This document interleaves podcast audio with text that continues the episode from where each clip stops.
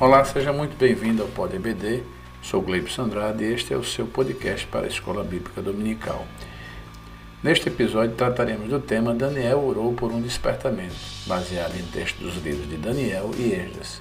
Durante esse trimestre que se inicia, refletiremos em lições sobre os princípios divinos em tempos de crise. Neste episódio, vamos de maneira geral conscientizar os alunos sobre a necessidade de estudar a palavra e orar por um despertamento proveniente de Deus nesses dias trabalhosos. Para isso, vamos levantar alguns questionamentos. Primeiro, quais os propósitos da oração de Daniel, ainda sobre quais as lições da resposta de Deus às orações de Daniel? E por fim, qual a aplicação atual do ocorrido com Ciro, rei da Pérsia? Assim, com esses pontos, iremos conferir que o crente dedicado à oração pode exercer influência no céu, na terra e até contra os poderes malignos. Neste ponto, proponho a leitura extraída do site bibliaonline.com.br na nova versão transformadora. O profeta Abacuque entoou esta oração: Ouvi a teu respeito, Senhor, e estou maravilhado com as tuas obras. Neste momento de tanta necessidade, ajuda-nos outra vez, como fizeste no passado, e em tua ira lembra-te da tua misericórdia. Vejo Deus atravessar os desertos, vindo de Edom. O santo vem do monte de Parã. Seu resplendor envolve os céus e a terra se enche de seu louvor. Sua vinda é radiante como o nascer do sol. Raios de luz saem de suas mãos. Onde está escondido o seu poder? A peste marcha diante dele e a praga vem logo atrás. Quando ele para, a terra estremece. Quando ele olha, as nações tremem. Ele derruba os montes perpétuos e arrasa as colinas antigas. Deles são os caminhos eternos. Veja o povo de Cusã em aflição, e a nação de Midian treme de terror. Foi com ira, Senhor, que feriste os rios e viste o mar? Estavas furioso com eles? Não. Vinhas em tuas carruagens vitoriosas. Pegaste teu arco e tua aljava cheia de flecha, e dividiste a terra com rios. Os montes viram e tremeram, e as águas avançaram com violência. O grande abismo clamou e levantou bem alto as mãos. O sol e a lua pararam no céu enquanto tuas flechas brilhantes voavam e a tua lança reluzente faiscava. Marchaste pela terra com ira e, furioso, pisaste as nações. Saístes para resgatar o teu povo, para libertar os teus ungidos. Esmagastes a cabeça dos perversos e os cobriste até os ossos. As tuas armas destruístes o líder dos que avançaram com um vendaval, pensando que o povo fosse presa fácil. Mas marchaste sobre o mar com os teus cavalos, e as águas poderosas se agitaram. Estremeci por dentro quando ouvi isso. Meus lábios tremeram de medo, minhas pernas vacilaram e tremi de terror. Esperarei em silêncio pelo dia em que a calamidade virá sobre os nossos invasores. Ainda que a figueira não floresça, e não haja fruto nas videiras, ainda que a colheita de azeitonas não dê em nada e os campos fiquem vazios e improdutivos, ainda que os rebanhos morram nos campos e os currais fiquem vazios, mesmo assim me alegrarei no Senhor, exultarei no Deus da minha salvação. O Senhor soberano é a minha força. Ele torna os meus pés firmes como os das costas, para que eu possa andar em lugares altos. É impossível ouvir essa oração forma de cântico, feita pelo profeta Abacuque, e não temer e ao mesmo tempo confiar que somente Deus pode nos livrar por intermédio do despertamento espiritual de momentos difíceis.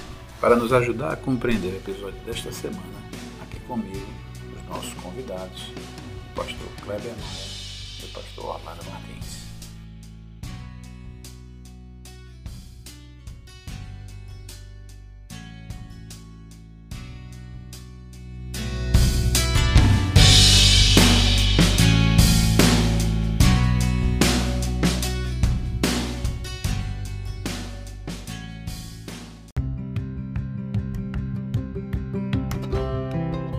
Pai do Senhor, pastor Kleber Maia, pastor Orlando Martins, sejam bem-vindos a mais um episódio do Poder BD e desta vez o primeiro episódio de um novo trimestre. Trimestre desafiador, trimestre que fala dos princípios divinos em tempos de crise e um subtítulo também bastante interessante, a reconstrução de Jerusalém e o avivamento espiritual como exemplo para os nossos dias. Isso é que é importante, contextualizar a lição para os nossos dias. E a lição de hoje, a lição que fala de Daniel, este, essa lição ela circula em torno da, da, da, do ministério, né, da vida e obra de Daniel e fala exatamente sobre Daniel ora por um despertamento. E eu gostaria de começar pelo pastor Kleber Maia, suas considerações iniciais, pastor Kleber Maia. Muito bem, a paz do Senhor, pastor Gleivson, pastor Orlando, todos os ouvintes que estão acompanhando aí o nosso podcast. Estamos iniciando um novo trimestre e desta vez começando aí falar sobre crise, que é uma coisa que ninguém está experimentando nesse momento, né? Não imagina. E falar de oração, que na verdade é uma coisa muito importante. Uma coisa que nós realmente nunca podemos deixar de, de ter em mente é que é, a palavra de Deus ela, ela tem muitas, muitas instruções para esses momentos difíceis. E como é importante nós trazermos a palavra para esse momento difícil que o mundo todo está vivendo, assim vamos poder entender, a partir de um momento de maior crise que houve eh, para o povo judeu, como Deus orientou aquele povo e certamente vai servir para nós que estamos também num momento complicado. Pastor Orlando, sua consideração inicial sobre o tema que estamos tratando? Então, interessante, né? Um tema, primeira lição, né? Primeiramente quero cumprimentar todos os ouvintes, os professores, falar sobre a primeira lição, uma pequena consideração rápida, né? Daniel ora por um despertamento. E isso realmente nos leva a uma reflexão da importância realmente de nós nos despertarmos para a oração. Daniel teve como objetivos, orou, por quê? Porque realmente ele observou que ele, que ele realmente ele estava entendendo, lendo ali a profecia de Jeremias, que realmente estava chegando o fim do cativeiro dos judeus naquela região.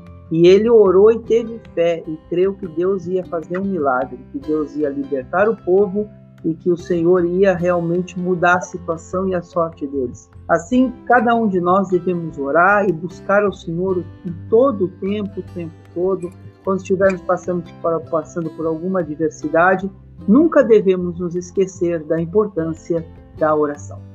Muito bem. Bom, dito isto, é, a gente já pode entrar propriamente nas perguntas que, que amplificam né, a questão do tema. E falou-se em oração, pastor Kleber e o pastor Orlando também. E, e, a gente sabe, eu gostaria de iniciar, antes de fazer a pergunta, é, é interessante porque Daniel, de fato, era um homem com uma prática de oração extremamente exemplar e disciplinar. Quando nós falamos em oração, dificilmente a gente exclui Daniel. Realmente ele é um modelo, né? Disciplinar. Havia realmente uma disciplina dele. Mas eu gostaria de perguntar, é, começando pelo, pelo professor Kleber, quais, são, quais foram os propósitos, professor Kleber, é, dessa oração, é, especificamente da oração que Daniel fez por esse despertamento? Quais foram os propósitos?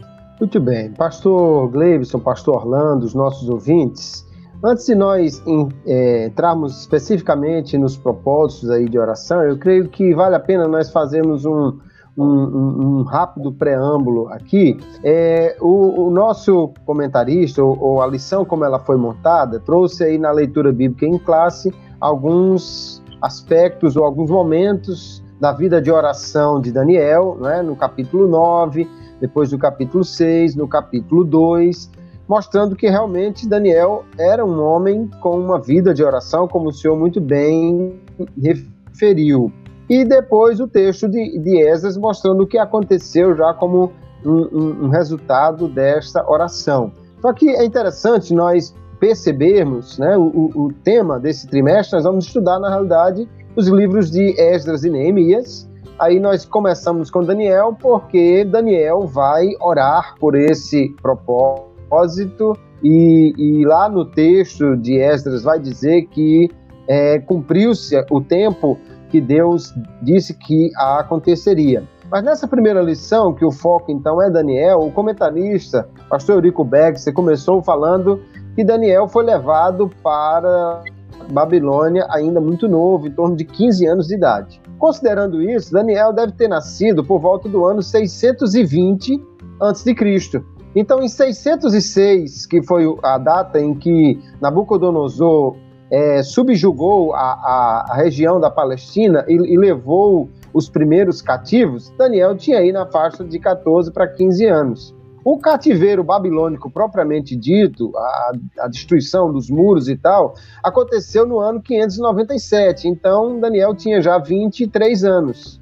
Quando é, essa, esse momento de, de Daniel é, orar com os seus companheiros e, e, e, foi quando houve a queda de Belsazar, especificamente aí no capítulo é, 6 e depois no capítulo 9, que diz que ele orou e houve a queda de Babilônia, ou já orando no primeiro ano do reinado de Dario, isso vai acontecer quando a Babilônia foi vencida no ano 538. Então Daniel já estava com mais de 80 anos de idade quando ele começou, quando houve essa oração aí.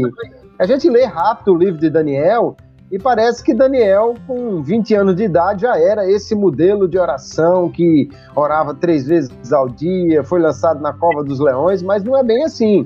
O livro trata de alguns momentos da história de Daniel. Ele já tinha 80 anos de idade quando foi para a Cova dos Leões. Então, é, isso não, não, não, não, traz problemas, pelo contrário, isso mostra que a perseverança de Daniel foi uma vida inteira. Toda a sua vida foi uma vida de perseverança na oração, mas ele já tem mais de 80 anos quando nós vamos chegar na época do livro de Esdras e quando há a queda de Babilônia para que ele pudesse ver a sua oração atendida.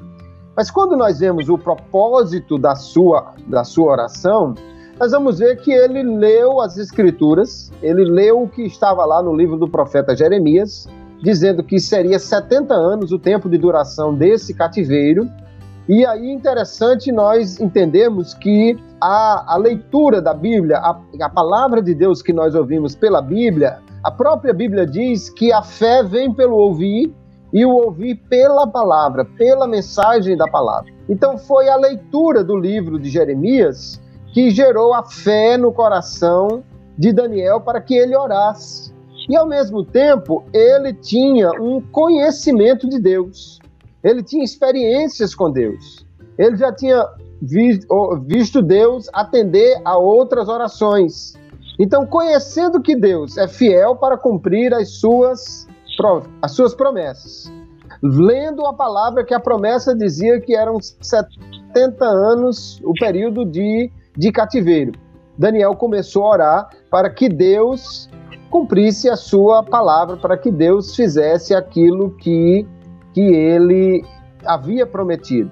E aí eu entendo que, na realidade, é, eu não, não vejo Daniel orando por um despertamento no sentido de despertamento espiritual da nação de Israel, do povo. Na verdade, o que ele estava orando, ele já estava despertado pela palavra e começou a orar para que Deus cumprisse aquela, aquela palavra.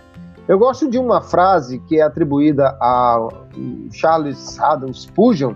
Pastor Spurgeon diz: sempre que Deus deseja realizar algo, ele convoca o seu povo para orar. Então Deus, na verdade, é, ele já queria cumprir a sua promessa. Nós vamos, precisamos entender que não foi Daniel que precipitou a queda de, de Babilônia. Não foi a oração de Daniel que fez com que isso acontecesse. Na realidade, Deus já havia prometido e Deus é quem vela. O próprio profeta Jeremias recebeu o testemunho de Deus. Eu velo sobre a minha palavra para cumprir. Mas Deus despertou Daniel para orar. E aí ele foi orar, ele foi se consagrar, ele foi realmente jejuar, e o propósito dele era que Deus cumprisse a sua promessa e, portanto, libertasse o povo do cativeiro. E como nós vamos ver na sequência, Deus ouviu a oração de Daniel e respondeu, e foi realmente algo extraordinário que ali aconteceu. Na Epístola de Tiago, capítulo 5, por sinal, é o texto áureo, 5, versículo 16, de confessar as vossas culpas uns aos outros e orais uns pelos outros. Então, é, é, é um fato de que no meio da crise sempre há uma pergunta quem, quem foi que pecou, né? E, e me parece, o professor Kleber foi nesse entendimento, professor Orlando, de que, vamos dizer assim, pelo menos Daniel não tinha sido o culpado, né? É, havia, ele já tinha, né, todo um, um entendimento da vontade de Deus na vida dele, mas também a gente pode dizer que, que o cenário, qual era o cenário então, e para construir esses propósitos, professor Orlando, o que é que o senhor pode acrescentar em relação à nação de Israel, o contexto, né? Sim, nós vemos, observamos que havia um contexto, é claro, de que estavam cativos, né? E foi realmente profetizado pelo profeta Jeremias no período de 70 anos, e realmente fruto da desobediência. Nós sabemos que o reino do norte foi levado cativo pelos assírios, o reino do sul foi levado cativo pelos babilônicos, foi fruto da desobediência desde quando o reino foi dividido, após a morte de Salomão. O reino do norte tinha como capital Samaria, o reino do sul capital Jerusalém. No reino do norte, basicamente todos os reis eles eram ímpios e tinham realmente não, eles eram, eram realmente com práticas condenáveis diante de Deus. O reino do sul oscilava entre reis bons e reis maus.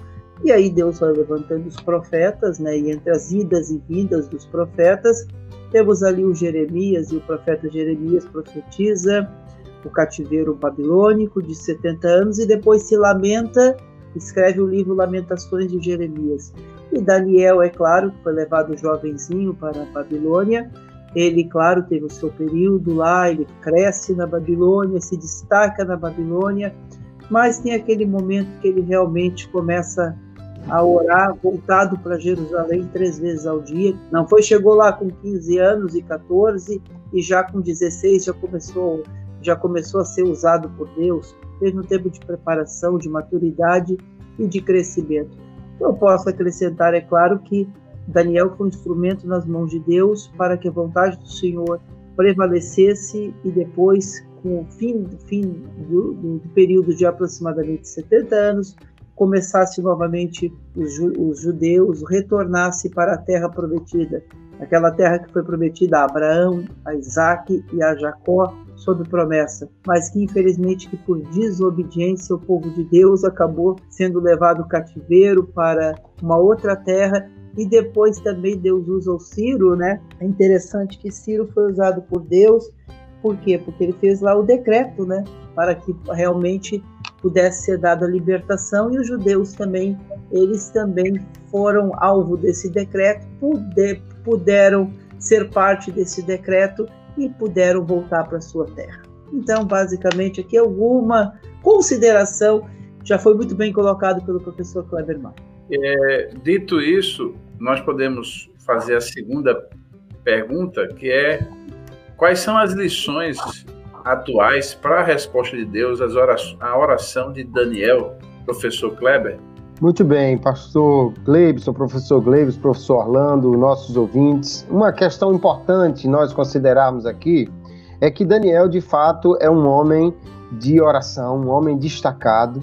Lá em Ezequiel capítulo 14, Deus destaca três figuras notáveis da história e diz: Olha, ainda que esses estivessem aqui, eu consideraria cada um pela sua justiça, mas o povo eu não consideraria. E as três figuras que Deus destaca lá são apenas Noé, Daniel e Jó. Então, no meio de um, de um, um seleto grupo, você ser destacado por Deus não é uma coisa assim para qualquer um, né? Porém, nós também precisamos entender que o livro de Daniel não foi escrito para mostrar como Daniel era gente boa, como ele era um destaque, como ele era um exemplo. O livro de Daniel foi escrito para mostrar que Deus tem o controle sobre todas as nações. Deus é quem manda. Ele é o que dá ordem a, a, a todos os reis, é quem levanta reino, é quem abaixa reino, é quem transforma é, é, é, é, rei em jumento e, se quiser, transforma jumento em rei, né? Mas é, é um, um, uma, uma grande é, consideração a se fazer, porque parece que às vezes alguém lê Daniel, nós temos que ser como Daniel, nós temos que prestar atenção em Daniel, mas quando nós lemos Daniel, o livro de Daniel, temos que entender Deus nos, nos mostra que ele é o Deus que está no controle de tudo.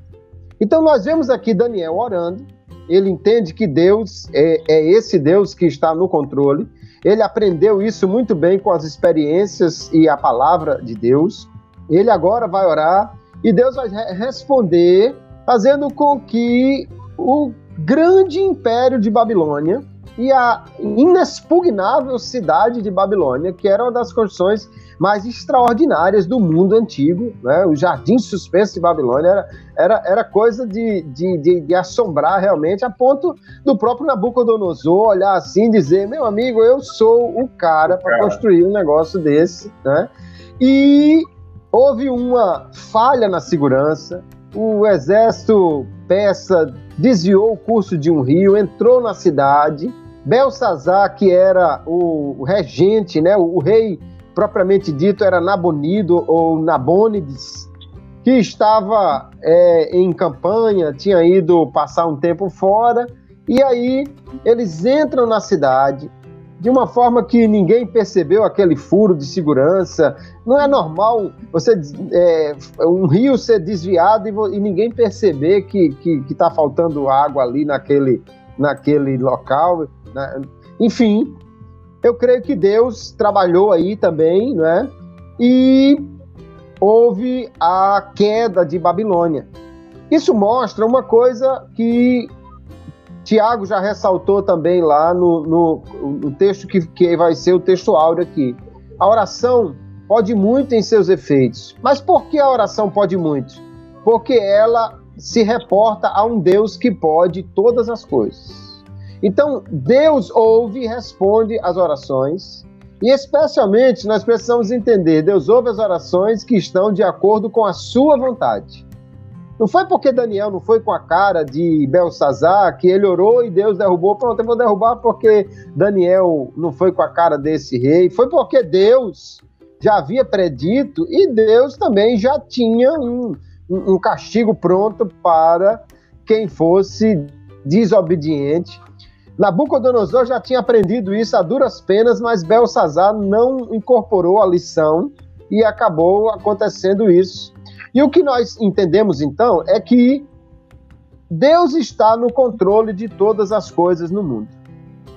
Seja uma nação que se levanta, seja outra que é abatida, seja um vírus que aparece ou a hora que Deus quiser que ele desapareça, Deus está no controle do mundo e não tem nada que escape deste controle.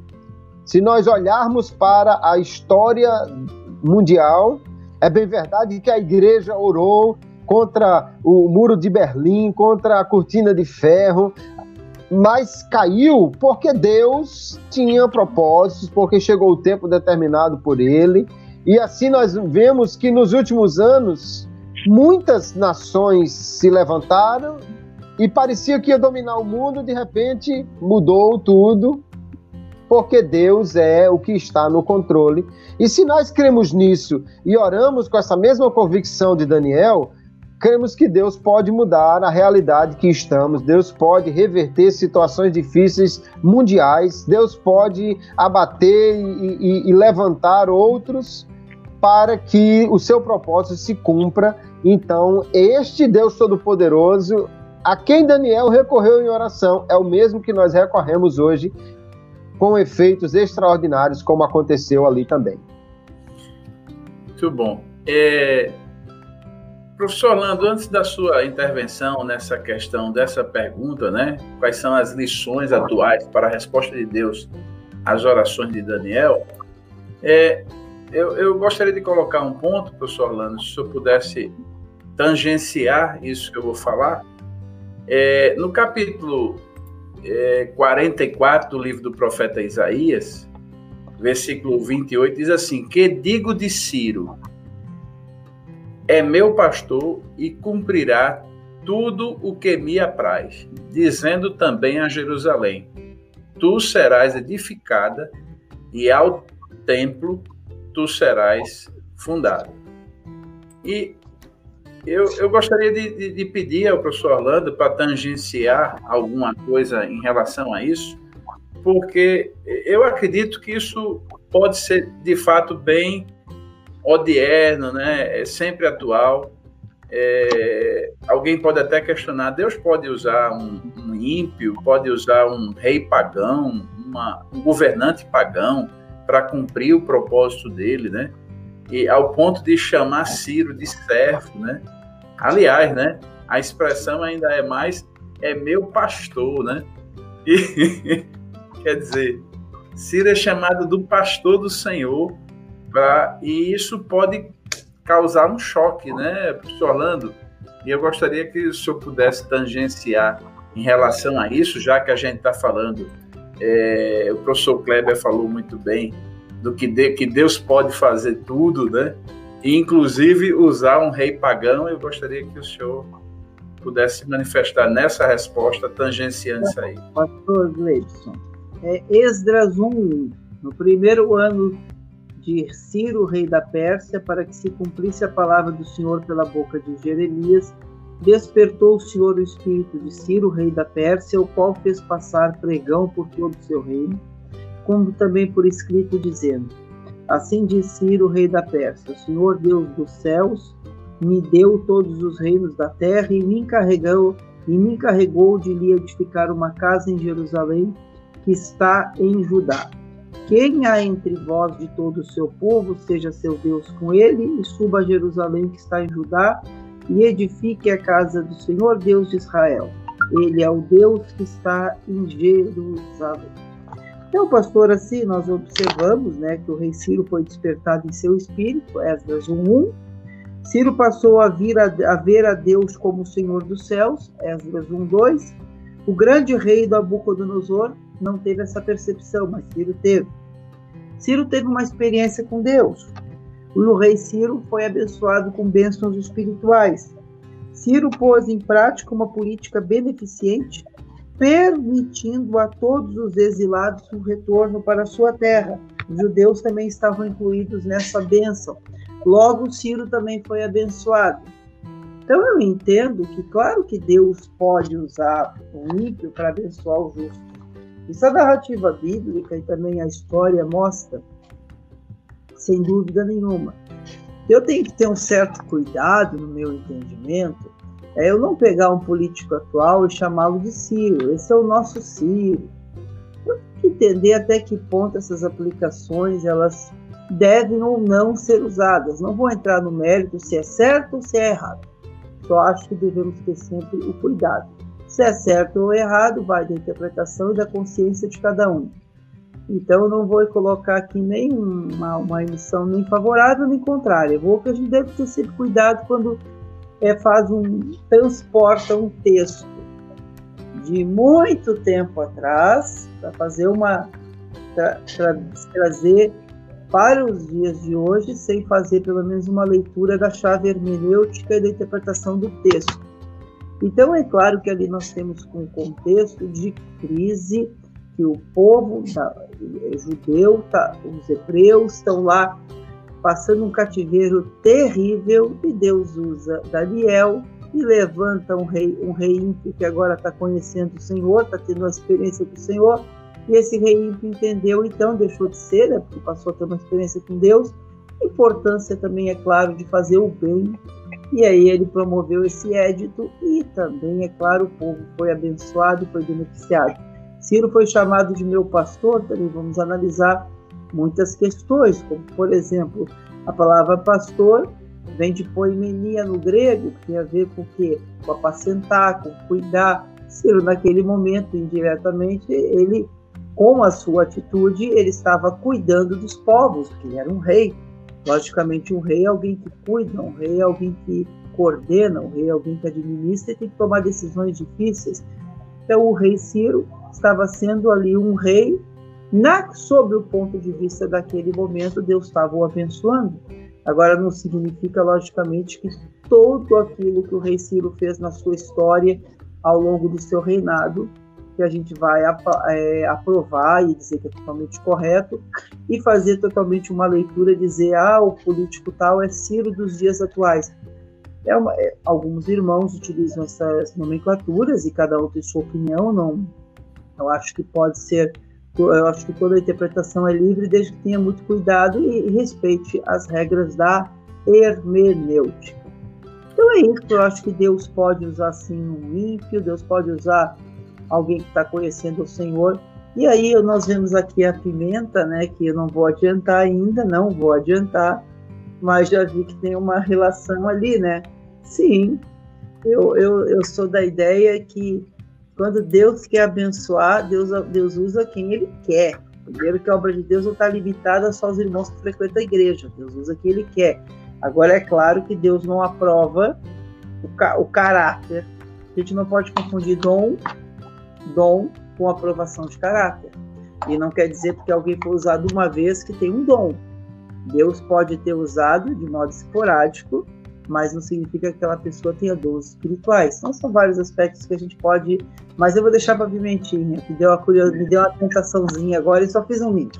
Bom, eu, eu gostaria de perguntar realmente ao, ao pastor Kleber se ele tem alguma coisa a acrescentar.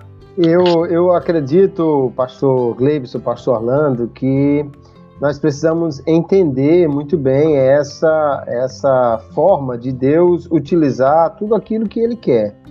No texto lá de Isaías, capítulo 44, que o senhor citou, verso 24, Deus diz: Olha, eu faço todas as coisas, eu sozinho estendi o céu, eu estendi a terra, eu desfaço os sinais dos profetas, eu confirmo a palavra dos profetas, eu digo ao abismo, seca-te, e digo de Ciro, ele é o meu pastor. Então Deus está dizendo o seguinte: se eu quiser usar a terra, eu uso, se eu quiser usar o mar, eu uso, eu mando no vento, eu mando nos profetas, eu mando em todo mundo. Então, quer dizer, isso não implica necessariamente que Ciro fosse um servo de Deus no mesmo sentido que Abraão era, por exemplo, né? que tem o mesmo tipo de aliança com Deus. Mas significa que, independentemente de quem seja, e essa é a grande mensagem do livro de Daniel, é Deus manda em todos os reinos. Ele dá ordens e os reis que têm juízo, porque também quem não tem juízo, aí perde o restinho que tem por desobedecer, né? Mas quem tem juízo obedece porque sabe que Deus ou tem que reconhecer que ele é Senhor e, portanto, tem poder para mandar em quem ele quiser. Então, nesse sentido, dessa forma, Deus usa quem ele quiser. Eu vejo, por exemplo, nos, nas últimas, é, na, última, na última gestão política brasileira e norte-americana, por exemplo, não havia um, um, favor muito grande em relação a Israel. Trocou a, a, a, a gestão, tanto a americana quanto a brasileira, se mostraram favoráveis a Israel. Não quer dizer que nenhum dos dois presidentes sejam judeus e nem necessariamente cristãos evangélicos. Mas Deus né, moveu o coração aí em prol, em favor de uma aproximação, e isso acontece. Então, Deus é soberano sobre as nações. Ele, ele move a, da mesma forma como alguém é, moveria um, um, um peão num tabuleiro de xadrez, ou seja, ele dispõe daquilo para cumprir o seu propósito. Não quer dizer necessariamente que todo mundo que for usado por Deus está numa aliança de, de, de, de ter Deus como seu único Deus e Senhor, porém está debaixo das ordens dele. Amém. Muito bom. Acho que o professor Kleber acrescentou e a gente. A, a, terceira pergunta, de certa forma, foi passada até uma manteiga agora nela. Passou-se a manteiga da, da terceira pergunta, que é exatamente qual a aplicação atual do ocorrido com, com, com Ciro, rei da Pérsia. De que maneira a gente pode aplicar para o contexto atual sem a gente. Porque me parece que toda vez que a gente é, envolve alguma coisa política, professor Kleber, professor Orlando, parece que a gente sempre fica meio constrangido, com receio de falar. Me parece que é um tema sempre muito polêmico, né? E parece que há um distanciamento quando a gente é, do campo do cenário religioso entra nesse universo da, da política, né? E eu particularmente gostaria de ouvir a opinião de vocês, já que já foi dito, né, que, que Ciro, muito bem disse o professor Orlando, que Ciro, ele, ele foi abençoado por Deus, foi escolhido a seu tempo, independente, não era israelita, não era da nação abraâmica, não era é, filho da promessa, mas cumpriu um propósito divino e foi alcançado. Né? A, gente pode, a gente pode ver algum tipo de instrumento da graça aí, professor Kleber, nessa relação, alguma coisa com a graça, e, e de que maneira a gente pode aplicar o ocorrido com Ciro para o cenário atual sem a gente ficar com melindre dessa questão política? É, eu percebo que os, os crentes realmente têm algumas dificuldades com algumas temáticas, né? Porém, nós não podemos é, é, é desligar a, a questão da autoridade do cargo, e essa realmente está diretamente ligada ao que Deus concede, e não podemos, no entanto, ligar isso à, pessoa que ocupa o cargo. São duas coisas distintas. Né? O fato de Paulo, por exemplo, dizer que toda autoridade vem de Deus, isso não quer dizer que todo homem que foi eleito para um cargo foi Deus que o escolheu, mas quer dizer que o cargo que aquela pessoa ocupa, a autoridade só existe ali porque ela emana de Deus. O salmista no Salmo 62, ele diz uma coisa muito interessante. E foi tão forte que ecoou. Tá? Ele diz: Deus disse uma coisa e eu ouvi duas vezes. A coisa ecoou assim de maneira grande que o poder pertence a Deus. Então, ele é quem manda. Isso fica claro. E quando a gente lê os livros históricos aqui, pós-cativeiro, né, Daniel, Esdras, Neemias, fica claro. Nabucodonosor, Ciro, Dário, Dario, qualquer um, Assuero, eles têm uma, uma, uma liberdade limitada e uma autoridade que provém de Deus. Não vai além do que Deus permite. Então, nós, com isso, podemos dizer perfeitamente para os nossos dias que Deus tem o controle das nações, que Deus tem o controle das, das coisas e que Ele pode levantar ou abater quem ele quiser para cumprir os seus propósitos. Obviamente que isso não não tira a responsabilidade nem dos, dos, dos políticos, dos, dos, dos líderes, nem muito menos dos crentes. Pelo contrário, é uma coisa que nós percebemos que Deus, quando usa um pagão, quando abençoa um pagão, quando ou, alguém que está fora da aliança com ele, Deus até usa isso como um, uma, uma repreensão para o seu povo. Jesus disse: Olha, tinha muitas viúvas em Israel, mas Elias foi enviado a uma mulher pagã é. lá de Sarepta, de Sidom. Talvez morreu muita viúva de Israel de fome na seca, mas aquela viúva lá tinha uma panela que todo dia recebia uma ordem de se encher de, de, de azeite e de farinha. E, e, e, Jesus está dizendo isso em que contexto? no contexto que o povo está rejeitando a mensagem dele em Nazaré. E ele está dizendo: olha, um pagão foi, foi capaz de reconhecer a ordem de Deus e atender, e vocês não estão sendo capazes de fazer a mesma coisa. Então, quando Deus usa um, um, um, uma pessoa seja quem for, que não está numa aliança com ele, mas ainda assim entende que é abençoado ao ser usado por Deus, isso é também uma repreensão e, e às vezes não é nem um, um, tapa de luva, não, é com um taco de beisebol para dizer assim: por que é que você, sendo crente, não obedece enquanto o pagão obedece? Né? Então é para entender como nós devemos realmente considerar a voz de Deus a analogia do pastor Kleber foi, foi muito boa. Se não quiser obedecer pela voz doce de algodão doce de Deus, ele manda um taco de beisebol, né? então, pastor Orlando, eu sei que fica depois dessa depois dessa metáfora aí do, do, do, do pastor Kleber, eu sei que fica meio difícil, o é, caldo é grosso de é, complementar alguma coisa, mas pastor, tenta aí, pela, pela, misericórdia de Deus, tenta aí alguma coisa. O que, que o senhor quer que eu fale, pastor? Fiquei sem... alguma coisa, principalmente considerando que, que, que a gente, é, Ciro, ficou no tempo como exemplo, né? E a gente pode perfeitamente é, pegar algum tipo de aplicação para o cenário atual, sem, no entanto, esquecer que teve mais Círios, né? Outros Círios, né? Pastor, eu entendo o seguinte. Concordo com o pastor e professor Kleber Maia quando ele coloca na questão política e realmente Deus abençoa, mas não significa, claro, que é, não só na política, em outros campos, Deus usa pessoas que não conhecem a Jesus para abençoar a igreja, sem sombra de dúvida, para projetar leis que contribuem com o povo de Deus, é, e também, claro, né, com a população, porque as leis elas são feitas também para beneficiar a população de modo geral, de modo justo, sem sombra de dúvida, mas também abençoando também o povo de Deus, é claro.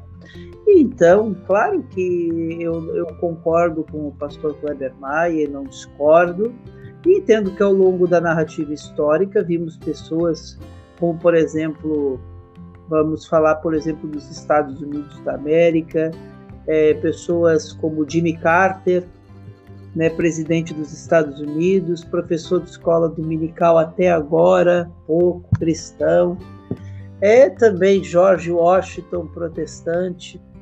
Vamos falar também de grandes homens como Benjamin Franklin, que talvez acredito que foi protestante, não tenho certeza, e outros homens.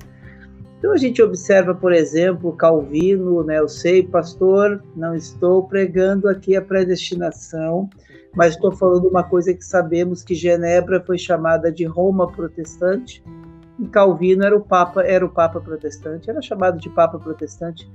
Então, assim, ó, eu confesso aos irmãos que eu não sou calvinista no modelo dos cinco propósitos, sem sombra de dúvidas, mas a gente também gosta da história de Calvino como um reformador, assim como também não concordo com tudo que Lutero falou, mas gosto da história de Lutero, isso não me torna calvinista, sou arminiano mas a parte histórica, a parte teológica, em muitos aspectos eu admiro. Calvino eu admiro né, no aspecto da, da liderança que ele tinha na Igreja de Genebra, o Muro dos Reformadores.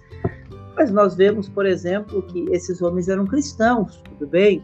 Então agora eu vou falar dos burgueses. Aí já vou entrar na área do, do pastor Gleibson, que o pastor Gleibson é economista. Vamos falar da moderna burguesia que começou com quem? Com os protestantes onde os primeiros, as primeiras instituições financeiras que foram na Holanda, onde nasceu, o cartão de crédito nasceu, a Holanda, antes dos Estados Unidos, desenvolveu, juntamente com a Inglaterra, as primeiras nações liberais do mundo, protestantes. Então, nós vemos aquele livro do Max Weber, A Ética Protestante e o Espírito do Capitalismo, nós vemos ali, por exemplo, a ética do protestantismo modelando a maior economia do mundo, enquanto as pessoas que foram modeladas por essa ética nem cristãos eram e usaram ela. Então é claro que nós sabemos que Deus usa pessoas que não são para confundir as que são, abençoar as que são e para que seus propósitos sejam cumpridos. Muito bom. Bom, então estamos, né, chegamos ao momento da, da pimenta e, e, eu de fato vai ser quase como malhar em ferro frio, né? Porque é, um já está sendo falado. Já, já, foi já foi dito muita coisa, mas mas então eu gostaria de, de, de perguntar, dito isso, de que maneira didático-pedagógica, professor Kleber, então, porque fatalmente quando se falar de Ciro quando, como se falar dessas questões que eu levantei aqui para os dois, na sala de aula, inevitavelmente, vai surgir essa discussão que o professor vai ter que mediar. O professor vai ter que dar a opinião dele. E não tem aquela história de ser isentão, né? Está muito em voga hoje no Brasil essa palavra isentão, de não se posicionar, né? E definitivamente a gente está vendo hoje uma igreja que pelo menos no cenário no Brasil, é a igreja que tomou um posicionamento e está pagando um preço por esse posicionamento. E eu gostaria de ouvir já com essa pimenta de uma maneira didático-pedagógica, professor Kleber, porque é uma realidade para domingo, né? Essa primeira lição, que tenha esse contexto para o momento que nós estamos vivendo, não só no Brasil, mas nos Estados Unidos, como citou, e, e alguns poucos países da Europa é, também estão com uma inclinação com esse viés mais judaico-cristão e que gera toda uma controvérsia, toda, é, né? Me parece que não querem que esse, essa ideologia ou essa cultura se aproxime da política ao ponto da gente a gente não tivesse direito de entrar nesse assunto, eu particularmente já estou até emitindo minha opinião e eu gostaria de, de ouvir o professor Kleber, então, é, comentando sobre essa, né, aqui nessa mesa redonda entre nós três. Muito bem. Eu, eu percebo, pastor Gleibson, pastor Orlando, que é, é, é, fica muito claro quando nós observamos não somente a Bíblia, mas a história, que em determinados momentos, Deus, ele parece que pisa no freio de um determinado é, movimento que se, se prosseguisse talvez trouxesse complicações e, e Deus vai controlando essas coisas. Nós estávamos há alguns anos atrás já vendo vídeos no Brasil, é, nos cultos e missões, projetando para dentro de 50, no máximo 100 anos, a Europa virar uma grande república islâmica. Mas aí, de repente, veio uma crise que quase que afundou a Grécia, que puxou a Europa para baixo, que acabou com os empregos, que, que bloqueou entrada de imigrante, que, que, que gerou problema. Resultado, o quadro mudou bastante. Né? O quadro mudou bastante. Então, é, eu percebo, e, e, nós temos que entender isso: Deus tem o controle das nações. Ele pode pisar no acelerador de um e, e no freio do outro e dizer: não, peraí, vamos com calma, avança esse daqui. É, é aquela, aquela analogia do, do tabuleiro de xadrez em que Deus pode mover os peões dos dois lados para cumprir o seu propósito. Embora que nem sempre quem está sendo usado por Deus entende isso, percebe isso e nem faz isso com esse propósito. Nós vamos ver um rei que não conseguiu dormir, mandou trazer a coisa mais chata que tinha para ler, que era a, as crônicas do reino. As crônicas aí. Se o cara não dormisse lendo aquilo ali, não dormia com mais nada, né? Uhum. Então ele mandou trazer aquilo ali, não sei se mais um, um, um chazinho de, de, de, de, de, de maracujá, de erva doce. Eu sei que, em vez de ele dormir, ele entendeu que estava em dívida com o homem e resolveu abençoá-lo. Mas veja, aquele rei não entendeu, não percebeu, não ouviu uma voz de Deus, não percebeu que estava sendo usado, não entendeu que estava sendo um instrumento, mas foi foi mesmo não percebendo isso, né? Mas é o controle de Deus sobre as coisas. Então, é, é lógico que Deus usa quem Ele quer, é lógico que Deus mantém o controle. Nem todo mundo que está sendo usado por Deus está concordando com isso, está percebendo isso, mas não consegue evitar o fato de um Deus poderoso poder mover as coisas. Isso não quer dizer que ele predetermine todo e qualquer ato, as pessoas terão responsabilidades por tudo que fazem, né? mas no que diz respeito ao controle do universo, Deus não perde o controle disso e ele faz com que as coisas aconteçam para cumprir os seus propósitos. Seus propósitos sim cumprirão no seu plano maior, embora individualmente cada um possa ter aí a, a sua participação determinada pela forma como ele recebe ou rejeita aquilo que Deus tem para ele. Bom, é, professor Orlando, gostaria de complementar, já que eu falei né, dessa questão didático-pedagógica e voltando a reafirmar, não tem como evitar, poderá entrar nessa discussão em sala de aula, De que maneira, professor Orlando, didática, o professor pode contornar isso ou controlar isso sem prejudicar a aula, que esse é o grande objetivo do, de quem está dando uma aula, não dispersar o conteúdo para discussões meramente políticas, vamos dizer assim. Eu acho que é o seguinte, um professor de escola dominical, ele tem que ter também tem que ter um conhecimento de política. Isso entendo eu. Então, assim, ó, ele saber pelo menos a diferença entre uma ideologia de um lado e de outro é importante. Saber a diferença, por exemplo, conhecer um pouquinho a história do, da, da política na França, que lá que nasceu os partidos de esquerda e direita, conhecer um pouquinho a narrativa política, onde nasceu a democracia, que foi na Grécia, na, e aí ela foi sendo aperfeiçoada, começou lá com Montesquieu, posso estar errado, mas acho que ele contribuiu muito para não, não saberia dizer se foi o homem principal, mas também contribuiu. O senhor pode Platão, me corrigir. Né? Platão é, também. Platão, Platão, na obra República, né? Na obra República. Depois a Revolução Francesa, os ideais da Revolução Francesa, os ideais os ideais da independência dos Estados Unidos da América, depois a Revolução Industrial, e tudo isso foi aspectos da Revolução Liberal aqui em Portugal, que é chamada Revolução Liberal de 1820 do Porto, Aí, claro, começam as ideologias políticas e os grandes debates. Então, realmente, eu acho que um professor de escola dominical ele não pode fugir. Ele tem que conhecer um, pelo menos o um mínimo.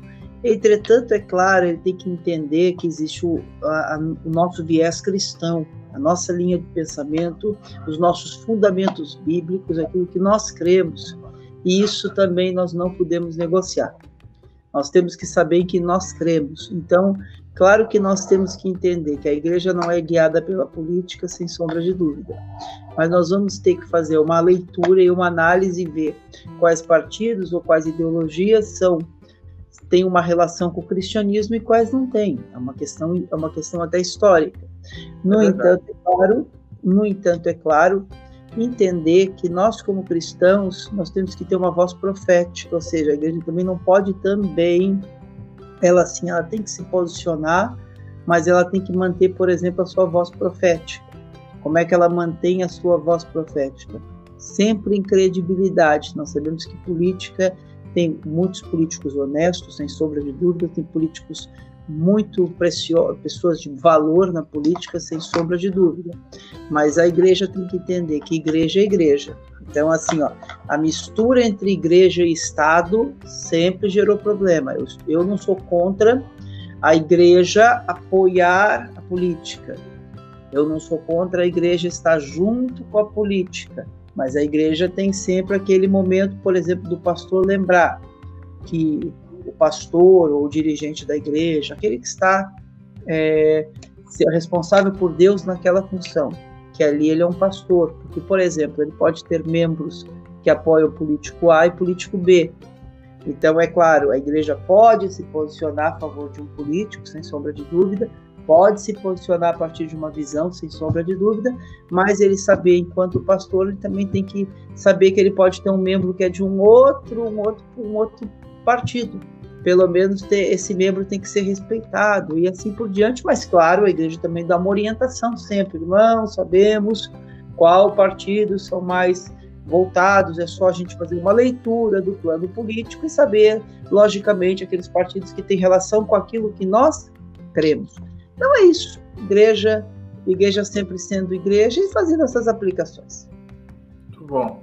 Então, professor Orlando, em rápidas palavras aí, que é que o senhor pode, já que a gente está meio que extrapolando o tempo de hoje, fazer as suas considerações finais? Então, minhas considerações é dizer que foi muito bom participar hoje e dizer que este é um tema, a oração de Daniel é um tema muito importante. Daniel orou por, Israel, por Jerusalém três vezes ao dia e não esqueceu de orar. Os judeus oravam três vezes ao dia, na hora terceira, na hora sexta e na hora nona três, é, na hora terceira, nove horas da manhã, na hora sexta, ao meio-dia, na hora nona, às três da tarde. Os judeus não perdiam a fé, sim, eu e você não devemos perder a nossa fé, manter sempre uma vida de oração e sempre estar aos pés do Senhor. Apenas essa é minha consideração. Amém. Professor Kleber? Muito bem, é um tema realmente especial, iniciando um novo trimestre, e fica bem entendido que Deus tem o controle de tudo, mas Ele também quer que os seus servos intercedam em oração, e nessas nossas orações não podemos descuidar de pedir pela nossa terra, pelo nosso povo, pelas nações, porque isso na realidade é obrigação da igreja. Né? A missão da igreja também é uma missão profética e que é exercida lembrando a todos qual é a, a posição de Deus, qual é a ética de Deus, qual é a forma de Deus ver as coisas e intercedendo pelas nações, pela nossa e por todas as outras, porque quando os crentes oram, e de acordo com a vontade de Deus, Deus já está pronto a atender. É, a oração não é para fazer Deus mudar de ideia, é para nós cooperarmos que a ideia de Deus se cumpra no meio do povo e isso nós precisamos fazer, entender e ser uma igreja que ora e que está ligada ao seu tempo, à sua comunidade, à sua nação também, para não ficar somente é, com a cabeça no céu, sem entender o que está passando aqui na terra. Muito bom. Eu quero agradecer ao pastor e professor Kleber Maia e ao pastor e professor Orlando Martins por mais esse episódio. Que Deus os abençoe ricamente e a paz do Senhor. A paz do Senhor. A paz do Senhor, queridos. O Bíblia Hoje é uma organização cristã dedicada a equipar líderes e fortalecer cristãos em todo o mundo, fornecendo conteúdo fiel à palavra de Deus e ferramentas práticas para que pastores, profissionais cristãos ou líderes na sua igreja local vivam o projeto de Deus em suas vidas e treinem outros para fazer o mesmo. Acesse o melhor do conteúdo cristão com diversos formatos para o seu crescimento em www.bibliahoje.com e inscreva-se.